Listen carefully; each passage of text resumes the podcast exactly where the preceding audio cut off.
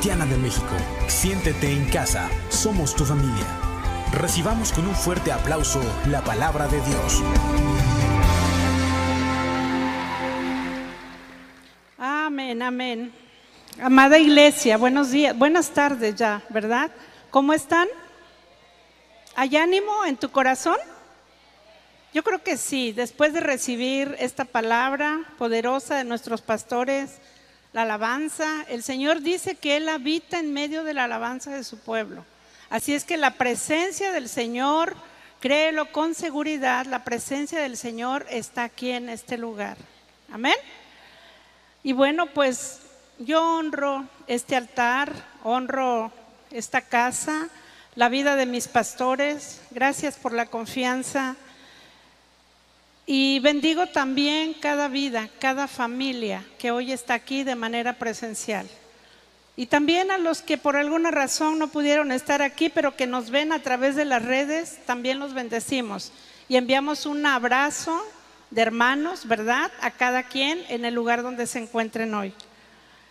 Eh, bueno, pues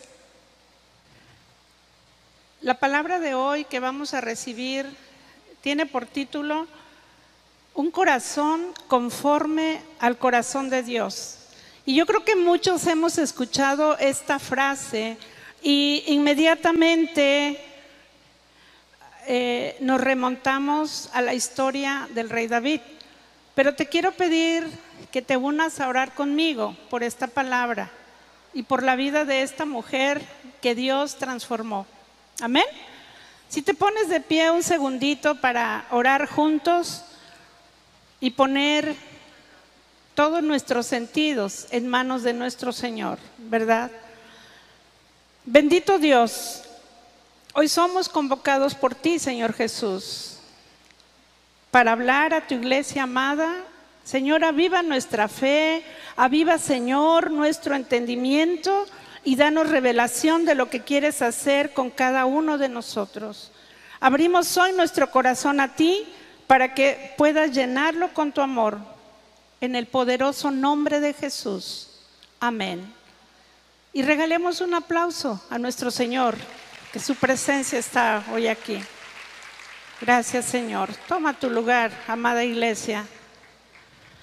Y yo te decía, yo creo que muchos de nosotros cuando escuchamos esto, este tema de un corazón conforme al corazón de Dios, Vamos inmediatamente a la vida del rey David, porque, pero qué interesante. ¿Quién dice que David tenía el corazón conforme al corazón de Dios? ¿Quién lo dijo? Fíjate, lo dice nada más y nada menos que el Señor. Es el Padre diciendo que David tenía un corazón conforme al de él y él hace una encomienda al rey David. En la palabra dice, en Hechos 13, 22, dice que tras destituir a Saúl, bueno, lo estoy leyendo en la versión NBI, dice, tras destituir a Saúl, les puso por rey a David, de quien dio este testimonio, he encontrado un corazón, he encontrado, perdón, en David, hijo de Isaí, un corazón conforme a mi corazón. Él realizará lo que yo quiero. ¡Wow! ¡Qué privilegio, con qué seguridad el Señor está hablando de David! ¿Por qué? Porque solamente el Señor conoce nuestro corazón. ¿Estás de acuerdo conmigo? Solo el Señor conoce verdaderamente nuestro corazón. Y si leemos un poquito arriba, el verso anterior, dice que el Señor hablaba a su pueblo a través de los profetas, hasta el profeta Samuel. Pero luego puso jueces sobre Israel. Pero le pedían al Señor, el pueblo de Israel le pedía un rey. Y Dios levantó a Saúl y gobernó por 40 años esa nación. Pero en algún momento, dice la escritura, el rey Saúl dejó de caminar de la mano de Dios, de hacer su voluntad, de tomarlo en cuenta, dejó de tomar en cuenta el rey Saúl al Señor, de consultarlo, y esto desagradó a Dios. Pero también hemos escuchado que Jesús es hijo de David. ¿Te acuerdas aquel ciego que le gritaba, Jesús, hijo de David? Y muchos sabemos, lo hemos leído en la palabra, que Jesús desciende de la genealogía de David. Pero ¿quién fue primero? ¿Jesús o David? ¿Quién fue padre de quién? Mi Señor Jesús dijo en Juan 8:58, antes de que Abraham naciera, yo soy. Jesús es principio y es fin. Ahorita se decía, Jesús desde Melquisedec ya era Jesús, ¿verdad? Entonces Él es principio y es fin. Y es rey de reyes, dice la palabra, y señor de señores. Amén. Entonces, ¿quién es el sumo sacerdote? Es Jesucristo. Él es el sumo sacerdote. Y claro que David fue levantado rey para dirigir el pueblo de Dios, interceder y pelear por él. Pero Dios envió a un Salvador a Israel, bueno, a todo el mundo. Dios envió a su Hijo amado Jesucristo y Él es, por los siglos de los siglos, el Rey, el Señor, el Salvador, ¿Y cuál fue la encomienda de Jesús? De venir a acercarnos al Padre hasta el día de hoy. ¿Verdad que sí, iglesia? Hasta el día de hoy Jesús está intercediendo ahí. Y todos los que estamos aquí somos sus hijos. Yo lo digo con seguridad, soy hija de Dios y yo conozco el corazón del Padre. Y yo sé que ustedes también. ¿Cómo es el corazón del Padre? ¿Cómo es, iglesia? ¿Cómo es el corazón del Padre? es amoroso. El Señor es paciente, ¿verdad? Dice la palabra que es tardo para enojarse. Y aun cuando el Señor se enoja, ¿verdad? Es por un breve momento, porque el Señor siempre manda a alguien a reconciliarse. Y prueba de ello, la mejor prueba es Jesucristo. Lo envió a, salvarnos, a acercarnos al Padre. Así es que el Señor es precioso, ¿verdad? Eh, cuando Él se enoja, yo me imagino, imagínate también tu iglesia por un momento. Cuando el Padre se enoja, inmediatamente está Jesús, el intercesor por excelencia, está ahí recostado en el corazón del Padre y le está diciendo, papá, calma, calma papá, ¿verdad? Y entonces viene el Padre y derrama su misericordia una y otra vez y otra vez y otra vez. ¿Y qué le dice Jesús? Padre, perdónalos.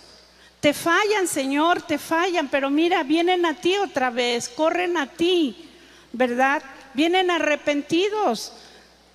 Y le dice Jesús al Padre, yo me imagino, papá, yo los escogí. Comunidad, Acapulco, yo los escogí, papá. Te fallan, Señor. Sí, dale un fuerte aplauso al Padre, porque esa es la encomienda de nuestro Señor Jesucristo, estar intercediendo. Y entonces le dice, papá, comunidad, tienes pueblo en Acapulco. O sea, no todos, no todos te han dado la espalda. Tienes pueblo, tu iglesia, tu iglesia que te busca, tu iglesia que te alaba, que busca agradarte. Y mira, Señor, que hoy han dejado todo por estar aquí, ¿verdad? Adorando al Rey. Es precioso el Señor. Entonces, el Señor Jesucristo, no se nos olvide, está siempre intercediendo por esta casa, por tu familia, por los que aún faltan. El Señor está intercediendo. Y fallamos, claro, fallamos, pero Jesús está siempre ahí, pegado al Padre, rogando por nosotros. Y claro, su iglesia debe de levantarse en este tiempo, ¿verdad? Esta palabra que hemos leído es el apóstol Pablo diciendo, ¿verdad? Eh, ¿Cómo podemos tener un corazón que agrade a Dios? Yo también me he preguntado y lo primero que creo a veces, pues es obedecer, Señor, es amarte, es adorarte, es ser fiel contigo, ¿verdad? Pero el apóstol Pablo en esta escritura nos está diciendo que buscando intimidad, conociendo la palabra, orando, dedicando más tiempo, ¿verdad? Y ahí en la intimidad, en nuestro tiempo de búsqueda, el Señor nos va a revelar cuál es la voluntad, porque todos nosotros, Dios tiene un propósito en la vida de nosotros. Por eso seguimos aquí, porque el Señor tiene un propósito, nos ha guardado de muchas cosas y cosas que a veces nuestros ojos naturales no pueden ver. ¿Estás de acuerdo, iglesia? Amén. El Señor nos ha guardado de muchas cosas.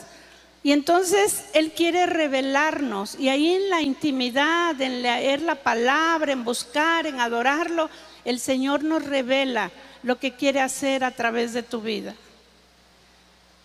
Y miren, Dios nos da estrategias. Por eso el Señor, ¿verdad? Pone líderes en esta casa. Eh, nuestros pastores convocan Nuestros pastores eh, buscan estrategias de cómo seguir avanzando, ¿verdad? Y muchas veces nos convocan y nos dicen, iglesia, hoy vamos a ayunar, hoy nos vamos a unir en oración. Iglesia, vamos a salir a evangelizar. Iglesia, se necesitan ofrendas para la obra del Señor. Y entonces, cuando hay unidad, esa es obediencia a Dios. Eso también es agradar el corazón del Señor. Cuando obedecemos y nos sumamos a la visión que Dios le está dando a nuestros pastores. ¿Están de acuerdo? ¿Están de acuerdo?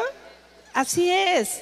Entonces, esto agrada a Dios, la unidad, la unidad en su casa, la unidad en su iglesia. Y entonces el Señor viene y respalda su obra. El Señor no puede obrar si nosotros no tenemos un proyecto, si no tenemos una unidad, una armonía que ofrecerle. El Señor obra cuando ve que su iglesia se suma a la visión que da a nuestros pastores. Amén, iglesia. Yo te quiero dar un breve testimonio de la iglesia donde estamos pastoreando, ¿verdad? En comunidad kilómetro 40.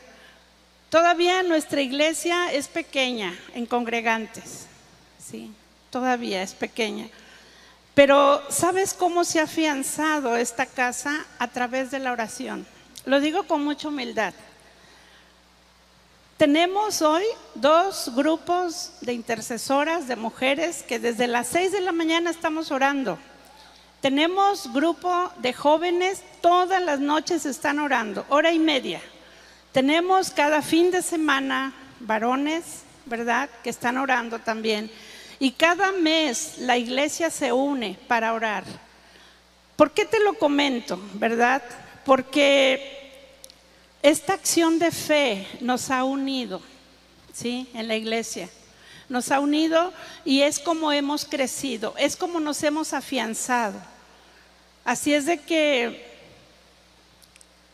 yo te animo, ¿verdad? A que es el tiempo en que busquemos y, oremos más al Señor. Él está respondiendo, Él está listo para, para, Él no tiene ningún problema, ¿verdad? Para bendecirnos, para abrir los cielos, como iglesia y de manera personal, a cada uno en tu casa. ¿Alguien puede creer esta palabra? Amén. El Señor está listo, está listo para bendecirnos, para llevarnos a más.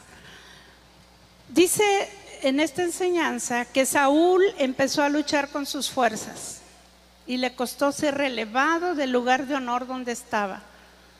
Tú y yo estamos en un lugar de honor. ¿Lo crees? Tú y yo estamos en un lugar de honor donde el Señor nos ha puesto como hijos de Dios. Dice en el Salmo 71.9, dice que David oraba y decía, no me rechaces cuando llegue a viejo, no me abandones. ¿Verdad? Dice, cuando me falten las fuerzas, está orando David al Señor. ¿Qué pensaba David? Servirle al Señor toda, toda su vida, ¿sí?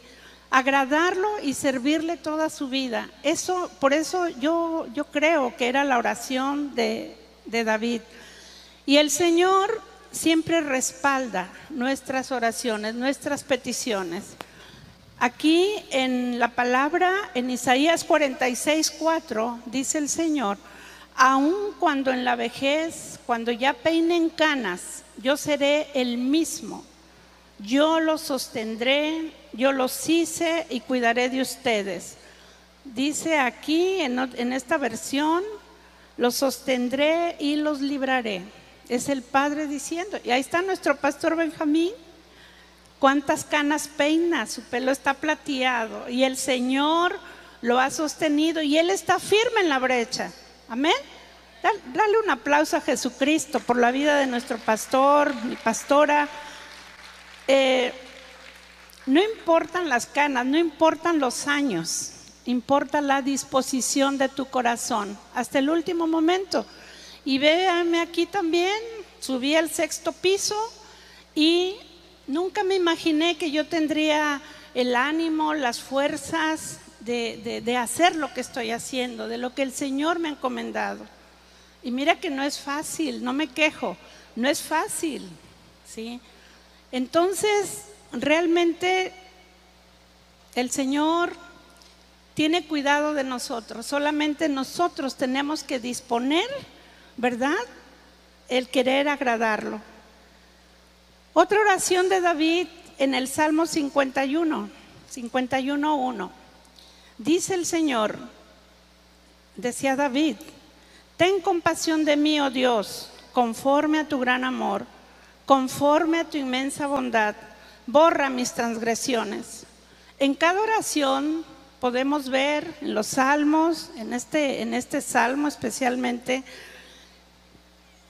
que David oraba conforme a la voluntad del Señor, no pidiendo solo para sus deleites. que buscaba David? Permanecer en la presencia del Señor.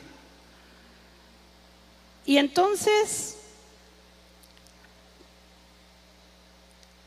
Sabemos que en el Antiguo Testamento dice que el arca representaba la presencia de Dios. Y David buscó cómo traerla a su casa, no en sus fuerzas, buscó en la ley mosaica cómo hacerlo porque sabía lo que esto representaba, la presencia del Señor en su casa. ¿Cuántos anhelamos la presencia del Señor en nuestra casa? Amén, con seguridad, iglesia, anhelemos la presencia del Señor en nuestra casa. Es nuestra mejor herencia, de ahí parte todo para tener victoria, ¿verdad? Y dice la Biblia que el Señor estableció su trono en el monte Sinaí. Declaremos hoy que el Señor establece su trono en esta casa, casa de adoración, de alabanza. Amén. El Señor establece aquí su trono, porque está aquí su presencia. La presencia del Señor está aquí. Así es de que yo por último, esta palabra es corta, pero por último yo quisiera darte algunos puntos, algunas estrategias que al rey David le funcionaron y que si las ponemos en práctica, si seguimos, ¿verdad? Igual pueden funcionarnos a nosotros. ¿Sí? Dice, te quiero leer aquí como punto uno. Punto uno, es temor de Dios. En Proverbios dice que el principio de la sabiduría es el temor a Jehová, el Padre Santo, ¿verdad? Y es por reverencia, no porque el Señor sea un ogro, es por reverencia por quién es Él. Entender que lo que Él nos dio a administrar debemos de mejorarlo. Eh, punto dos, poner orden. David le fallaba a Dios como tú y como yo. No era perfecto David. Yo estaba eh, sustentando esta palabra y dice, de los pecados que David tuvo fue tener temor, ¿verdad? De estar solo, de contar con el ejército que él tenía y eso al Señor le desagradó. Entonces, eh, él le fallaba al Señor, pero reconocía sus errores, se quebrantaba y se arrepentía delante de Dios. Y ahí en la presencia del Señor, el rey David descubrió que un corazón humillado Dios no lo rechaza. Otro punto que quiero recomendarte, y bueno, lo aplico también, dice que es responsabilidad. Todos sabemos lo que hay que hacer, lo que nos toca. No dejemos la responsabilidad a otros. Tampoco culpemos de lo que no hacemos o hacemos mal. Punto cuatro, santificación. La palabra del Señor dice en Hebreos que sin santidad nadie verá a Dios. Santidad y santificación es cuando yo decido vivir diferente a la sociedad que me rodea para vivir al estilo de Dios. Porque así Él lo demanda y debemos de agradarlo a Él. Amén, iglesia debemos de agradar al Señor. Y en punto, en este último punto, también la adoración. En San Juan 4:23 Dios dice que Él no busca adoración, que Él busca adoradores. Adoradores que lo adoren en espíritu y en verdad. Y eso hizo David. Día y noche no cesó la adoración a Dios en su casa. Si hemos leído en la palabra donde dice que día y noche David tenía una orquesta, tenía gente, si él salía, pero día y noche estaba la adoración en, en el arca, en la presencia, para que la presencia del Señor estuviera siempre en su casa. Eso sería anhelar nuestro corazón, cómo tener la presencia de Dios en nuestra casa. Y cada uno puede levantar en su casa un altar de adoración. Es tiempo de hacerlo. No quiero decir que no lo hagan. Yo sé que aquí hay adoradores. Amén. Yo sé que aquí hay adoradores en espíritu y en verdad. Pero falta más todavía, falta más. Es un tiempo de gracia que estamos viviendo, un tiempo de favor, un tiempo de, de parte de, Jesucristo, ¿verdad? Que Él está eh, atrayéndonos con lazos de amor, está haciendo cosas extraordinarias en todas partes. De repente yo platico con personas de los hospitales y, son gente que a lo mejor no conocen a Dios y dicen, están sucediendo milagros en el hospital. Entonces es el favor de Dios, es la gracia de Jesús, aún en los lugares donde la gente no invoca su nombre aún en los lugares donde hay espíritu de muerte, espíritu de temor. Y entonces tenemos que abrazar eso que estamos viviendo ahorita de parte de nuestro Señor Jesús. Abrazar esa gracia que Él está eh, así con sus brazos extendidos para todos. ¿Te bendice esta palabra, iglesia? ¿Te bendice? Amén, amén, ¿Sí? Yo espero que nos vayamos eh, con nuestro corazón renovado, eh, con ánimo, ¿verdad? Y te quiero decir que todos nosotros podemos también eh, tener un corazón que a Dios agrade, mediante nuestra obediencia al Señor, mediante nuestra fe. Y sí que pase el grupo de alabanza. Yo te quiero animar a que nos pongamos de pie, a que oremos en esta tarde. Amén.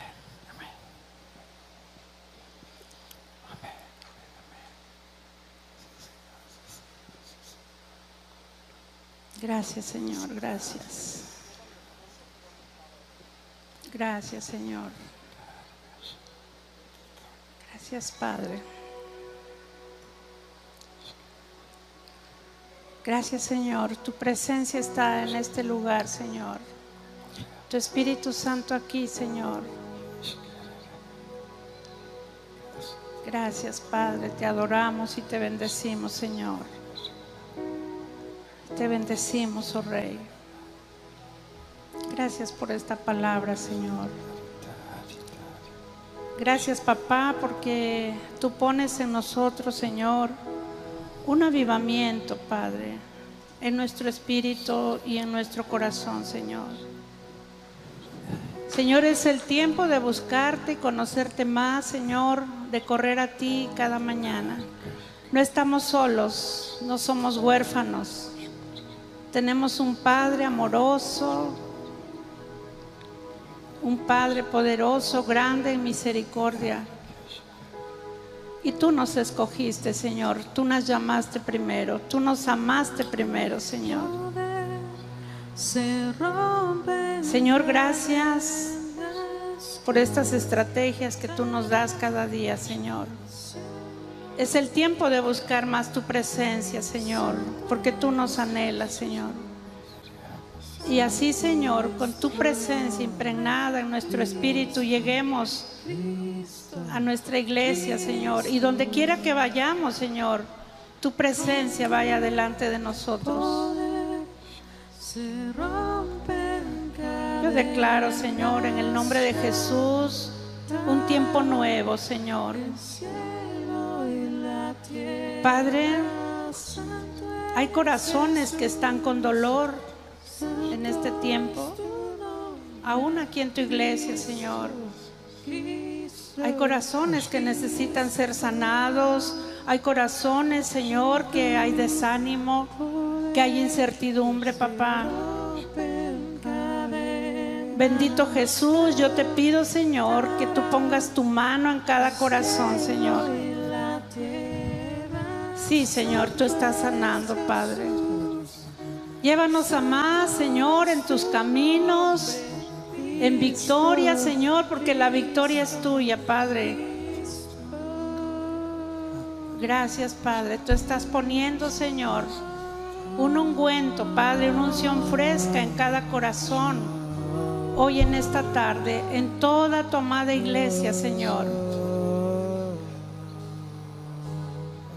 Avívanos, Señor. Avívanos, Padre. Avívanos, Señor. Abrázanos, Padre. Pon tu mano, Señor, tu mano, Señor, en cada corazón, en cada familia. Y que seamos esos portadores, Señor, que a donde vayamos, tu luz admirable, Señor, brillando y llevando consuelo a otros. En el nombre de Jesús. Señor, en el nombre de Jesús. Tristeza, Señor enfermedad, temor, Padre. En el nombre de Jesús. Hoy tú lo sanas, papá, porque tú eres bueno. ¿Y a dónde más iríamos si no es contigo, Señor? Te bendecimos, Señor, y te damos toda la gloria a ti, mi Dios. En el nombre de Jesús, Señor. Padre, en el nombre de Jesús. Más, Señor, de tu amor, más de tu paz, Señor.